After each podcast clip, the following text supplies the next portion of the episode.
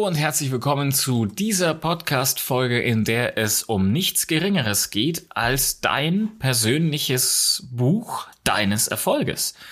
Und äh, man kennt das ja in unterschiedlichen Begriffen. Man kennt das zum Beispiel auch so als Erfolgsjournal oder auch als Erfolgstagebuch. Das ist ja völlig egal, wie man das nennt. Es ist wichtig, was es tatsächlich für dich bedeuten soll. Und ähm, warum das gerade auch in den letzten Jahren so einen Erfolgsschub gegeben hat, das kann ich nicht genau sagen. Aber wir sehen natürlich bei vielen, dass es um drei gewisse Dinge geht, so ein Erfolgstagebuch zu schreiben. Es geht um die erreichten Ziele. Zum einen, also was hast du umgesetzt? Was hast du erreicht und worauf ist es, äh, worauf bist du jetzt in dem Moment wirklich, wirklich stolz?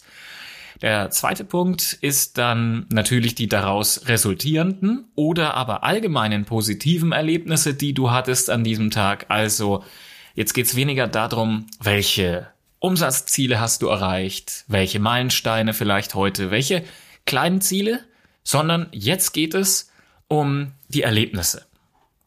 Also was ist passiert? Ist irgendetwas passiert, wo du sagst, ja, das war heute wirklich toll, das muss ich mir aufschreiben, das muss ich einfach äh, schriftlich festhalten. Das ist egal, ob das jetzt, wenn du im Angestelltenverhältnis bist, eine Gehaltserhöhung ist, weil du mehr Geld kriegst oder befördert wurdest, also sprich einen anderen Titel tragen darfst, oder du hast ein Projekt abgeschlossen oder einen einfach geilen Abend mit Freunden gehabt, mit einer, mit deiner Familie oder mit wem auch immer. Ja, das sind alles Dinge, die du in dein Erfolgstagebuch reinpackst unter positive Erlebnisse. Und dann gibt's auch eine dritte Kategorie, und zwar Konstruktives. Das, was dich wirklich weiterbringt, weitergebracht hat heute, wo du sagst, das sind Aha-Momente. Das ist einfach was, äh, habe ich gelernt. Und das kann positiv als auch negativ sein. Also, wie gesagt, die drei Punkte.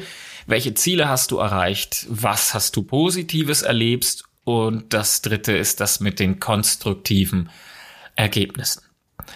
Und egal ist da auch die Form, ob du Mindmapper bist, ob du das lieber chronologisch hast, ob du strukturiert bist in Spalten, dass du sagst beruflich, privat oder ob du es für dich einfach anders strukturieren willst, es ist ja dein Erfolgstagebuch, es ist ja nicht das eines anderen und du musst ja wirklich auch, ähm, ja, du musst ein Wohlgefallen daran haben, da reinzuschreiben.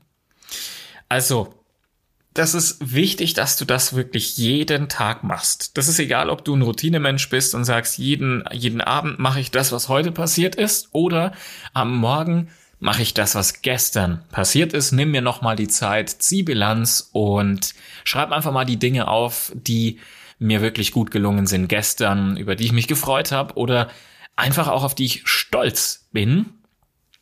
Oder, das kann natürlich auch ein Sehnsuchtsgedanke sein, Wovon würde ich gerne mehr erleben? ja, wovon würde ich gerne mehr erleben? Das ist immer so ein, so ein Punkt, wenn man, wenn wir das in den Coachings erzählen, dann kommt immer die Frage, ja, äh, aber ich erlebe das ja vielleicht zum ersten Mal, aber ich weiß nicht, wie ich es reproduzieren soll. Und das immer schon beim Ja, aber. Und genau das ist ja der Punkt. Ein Erfolgstagebuch das lässt dich zurückblicken, was du Tolles erlebt hast. Das lässt dich aber auch wieder in die Situation eintauchen und es lässt einen Zustand herstellen, wie komme ich denn dahin? Weil viele Menschen sind leider zu sehr damit beschäftigt zu sagen, wo will ich denn hinkommen? Ich will dies, ich will jenes. Aber wenn du dann mal fragst, warum hast du es bis jetzt nicht gemacht, kommt dann, na ja, das geht ja nicht. Nicht eher ein, wie komme ich denn dahin? Also, sagen wir mal so, wenn du jetzt das Erfolgstagebuch anfängst zu schreiben, dann ist es natürlich auch erstmal viel Arbeit, viel Arbeit und auch noch regelmäßig und die Zeit hast du ja nicht und äh, was sollte es auch bringen, wenn ich jetzt diese Erfolge aufschreibe, die hatte ich ja und da sind wir schon wieder dabei. Es geht nicht darum, was ist passiert, sondern es geht um die Zukunft eigentlich weißt du ja, was hast du geleistet, du erlebst es ja auch, du weißt, was du erlebt hast. Und es ist ja dann sozusagen nur Zeitverschwendung, alles einfach nochmal aufzuschreiben. Und das ist es eben nicht. Vielleicht kennst du ja auch den Spruch, dass ähm, Papier geduldig ist. Es gibt natürlich auch noch andere Sprüche, wer schreibt, der bleibt, auch das Dann früher in der Schule, in der Uni waren es ja auch so die Dinge, dass man manche gesagt haben, wenn du es schreibst, ist schon halb gelernt. Und es ist tatsächlich so. Es ist wissenschaftlich dann auch noch dazu belegt, dass es eine Vielzahl positiver Effekte mitbringt, wenn du es schriftlich festhältst und vor allen Dingen, wenn du positive Erlebnisse und die Erfolge eines Tages schriftlich festhältst. Es gibt zum Beispiel die University of Florida, die konnten einige Effekte nachweisen und haben eine Studie gemacht, an denen jeden Abend drei Erfolge und drei positive Geschehnisse des Tages schriftlich festgehalten werden sollten. Und die Probanden, die genau das gemacht haben, die waren schon nach kurzer Zeit glücklicher und zufriedener mit sich, mit der eigenen Arbeit, mit den Projekten und alles, was sie gemacht haben. Zudem ist es aber so, dass all diejenigen, die so ein Erfolgstagebuch geführt haben während dieser Studie, kreativer wurden, weniger unter Schlafstörungen gelitten haben, seltener Kopfschmerzen hatten und sie gaben auch noch an, sie fühlten sich gesünder. Dazu mache ich nächste, äh, bei der nächsten Podcast-Folge mal eine ganz gesonderte ähm, Variante für dich. Und zwar ist das so eine Art 30-Tage-Challenge für dich, wie du dich gesund, gesünder fühlst, wie du schlechte Gewohnheiten wegwirfst. Aber wie gesagt, das wird einer der nächsten Podcast-Folgen werden. Es ist eins dieser Studienergebnisse und nicht nur die einzige Studie dieser äh, besagten Universität aus Florida von Joyce E. Bono, sondern es gibt dann noch weitere Studienergebnisse, die gesagt haben oder weitere Gründe, ähm, es zu tun, so ein Erfolgstagebuch zu führen. Und die sind zum Beispiel Selbstbewusstsein. Du kennst es bestimmt, wenn du sagst, ich bin nicht gut in dem, was ich mache, oder oh, das können andere besser. Das ist auch ein gut formulierter Satz.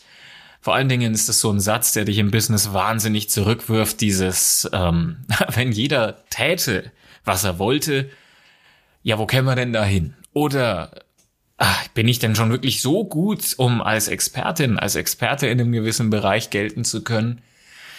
Und äh, diese Situationen, das sind die einen, aber es gibt natürlich dann auch Kritik, die du selber erfährst oder dass du meine Schwäche erkennst oder so. Dieses Selbstbewusstsein ist da natürlich immer unter Mitleidenschaft, ganz klar. Und das Erfolgstagebuch ist dann der Ausgleich für dich, indem du einfach sagst, ich habe einen Rückschlag gerade erlitten und ich stelle jetzt bewusst mal die Erfolge gegenüber, die ich hatte. Und da ist dann wirklich der erste, das erste Mal die Vergangenheit der Effekt, den es bringt. Blätter doch mal zurück. Wenn ich dich nämlich jetzt frage, was war richtig klasse vor drei Wochen oder was war vor, vor zwei, drei Monaten richtig gut, dann kannst du dich da nicht mehr erinnern. Oder du bist einfach nicht so in Hier und Jetzt, dass du sagst, oh, ich weiß gar nicht bewusst, was war jetzt gut, welche Erfolge gab es und äh, was steckt eigentlich in mir. Ja, das sind diese ganzen Dinge, um die es da beim Erfolgstagebuch geht. Der zweite Punkt, den es neben den Studienergebnissen noch gibt, sind, du lernst die Dinge einfach mal ein bisschen positiver zu sehen. Unabhängig davon jetzt, welche Aspekte gerade in deinem Leben halt häufiger vorkommen, ob das jetzt dazu ist, dass du sagst, oh, ich äh, konzentriere mich einfach aufs Negative, so Sätze wie, boah, das passiert ja immer nur mir, sind da wirklich Anzeichen oder jeder andere kann das besser oder ne, solche ganz klassischen Dinge, wenn was schief läuft, dann zu verallgemeinern. Und diese vorhandenen positiven Erlebnisse, die du vielleicht noch gehabt hast oder selbst aus jeder Misere kannst du immer noch was lernen, ist sofort im Hintergrund. Und dieses Tagebuch, das richtet dann bewusst den Blick nach vorn auf das Gute und du kannst dir dann diese positive Grundeinstellung einfach herholen, du kannst sie entwickeln und lernst auch mal, was Dankbarkeit eigentlich bedeutet.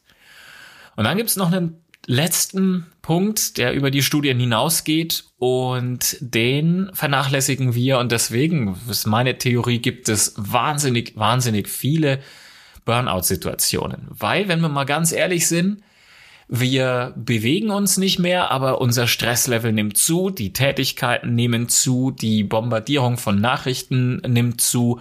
Dazu empfehle ich dir die letzte Podcast-Folge. Da ging es übrigens auch darum, wie ich mir meine Freiheit erkämpft habe. Drei Punkte. Da war einer davon, meine Art neu zu kommunizieren. Und es ist ja nicht von der Hand zu weisen, dass wir uns an einen Tag kaum noch bewegen. Wir sitzen nur da und jetzt durch Homeoffice noch schlimmer. Und wenn wir einfach mal ein, zwei Generationen zurückgehen, dann ist es so, dass wir uns in einer ganzen, ganzen Woche nur so wenig bewegen, wie unsere Großeltern oder Groß, Großeltern noch eine Generation weiter an einem Tag. Die sind viel mehr gelaufen. Dafür hatten die aber gerade durch, durch Nachrichten, durch Zeitungen, durch den Radioempfänger und alles drum und dran in einer Woche nur so viel Information, wie wir mittlerweile an einem Tag, wenn das überhaupt noch reicht. Und Stress entsteht ja dann da, wenn wir uns den Ausgleich nicht geschafft haben.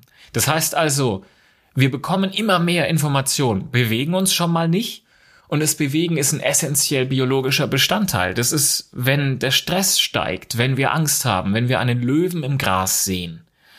Das ist bei uns jetzt nicht so oft der Fall, aber damals früher, wenn man den Löwen gesehen hat, ja, was hat man dann gemacht? Du hast geguckt, dass du dir ganz schnell die Beine in die Hand nimmst und einfach abhaust, einfach gehst. Das machen wir nicht mehr. Das heißt, der Stress kommt, es ist im, im, im Gegenzug sogar noch viel mehr Stress, aber die Bewegung kommt nicht. Und Stress lässt sich aber nicht vermeiden, weder im Beruf noch im Privaten. Manchmal geht's einfach drunter und drüber, die Zeit ist knapp, der Termindruck steigt, wichtige Entscheidungen stehen an und es läuft nicht immer alles optimal. Entscheidend ist aber nur, wie gehst du damit um? Wenn du dir zum Beispiel mal den Dry January anschaust, dann ist es immer ein Monat, in dem man einfach nichts trinkt. Ich mache das, äh, ich mache das sehr gerne mit. Ich habe jetzt mal diese 30 Tage Challenge gemacht. Hätte nicht gedacht, dass ich es äh, komplett durchziehen kann, ohne damit ein Problem zu haben. Aber da gab es zwei große, große Rückschläge. Wirklich. Und ich habe es durchgezogen. Ich habe die Ernährung weiter umgestellt und ich habe auch die äh, Dry January Geschichte weiter durchgezogen und habe die Probleme, die es gab, nicht lange an mich rangelassen, sondern eher Lösungen gesucht. Auch das geht nicht immer, aber wenn du dich nicht nur auf Rückschläge konzentrierst, sondern vielmehr auch darauf fokussierst, was läuft denn gut und auch sagst, wo, wenn du es gerne magst, wo im Außen bekommst du Bestätigung dazu noch, dann hilft dir aber auch das Erfolgstagebuch. Weil im Zeitverlauf erkennst du dann einfach in dem Tagebuch, wie du diese Rückschläge auch in der Vergangenheit überwunden hast, dass eben nicht die Welt untergeht, wenn mal was passiert und du hast Belege dafür. Du kannst das ja auch farblich kennzeichnen. Wenn du sagst, irgendwann war was nicht gut, dann machst du das vielleicht ein bisschen rötlicher. Oder wenn du sagst, es war gut, dann machst du es grün. Ja, also die Farben sind ja da für dich völlig, ähm, völlig frei zu wählen. Aber du kannst darauf vertrauen, egal was kommt, du hast deine Fähigkeiten und du behältst die auch.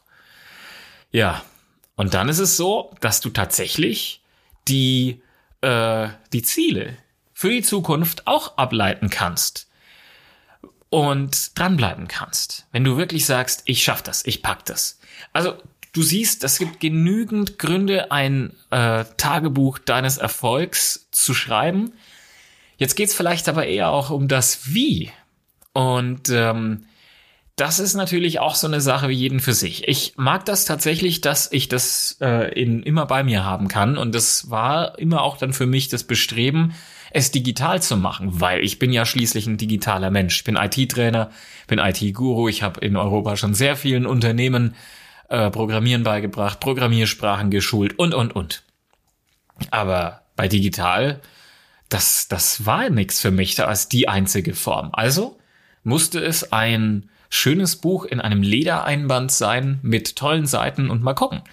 Das ist jetzt mit Sicherheit wieder für eine gewisse Zeit mein Medium. Ich weiß aber auch, dass es das nicht bleibt. Also es wird mal einen Zeitpunkt geben, da wechsle ich das einfach. Aber es ist okay. Das heißt, also, welches Medium du hast, das ist eine Frage, die musst du für dich selber beantworten. Also, ob du das jetzt handschriftlich machst, ob du es hybrid machst mit einem Stift und dem iPad zum Beispiel. Und wann du es machst, ist auch eine Geschichte für dich.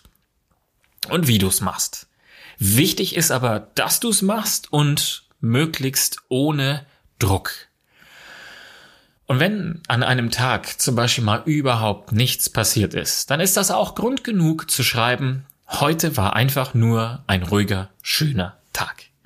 In diesem Sinne möchte ich dich jetzt mal dazu ermutigen, fang an, am besten heute noch und schreib deinen Tag auf. Und wenn wir jetzt früh morgens haben, dann nimmst du einfach den gestrigen Tag und schreib uns doch mal. Wie sieht es aus? Äh, hast du vielleicht sogar schon mal von Tagebüchern deines Erfolgs gehört? Machst du es selber? Oder wie visualisierst du dir deine Erfolge?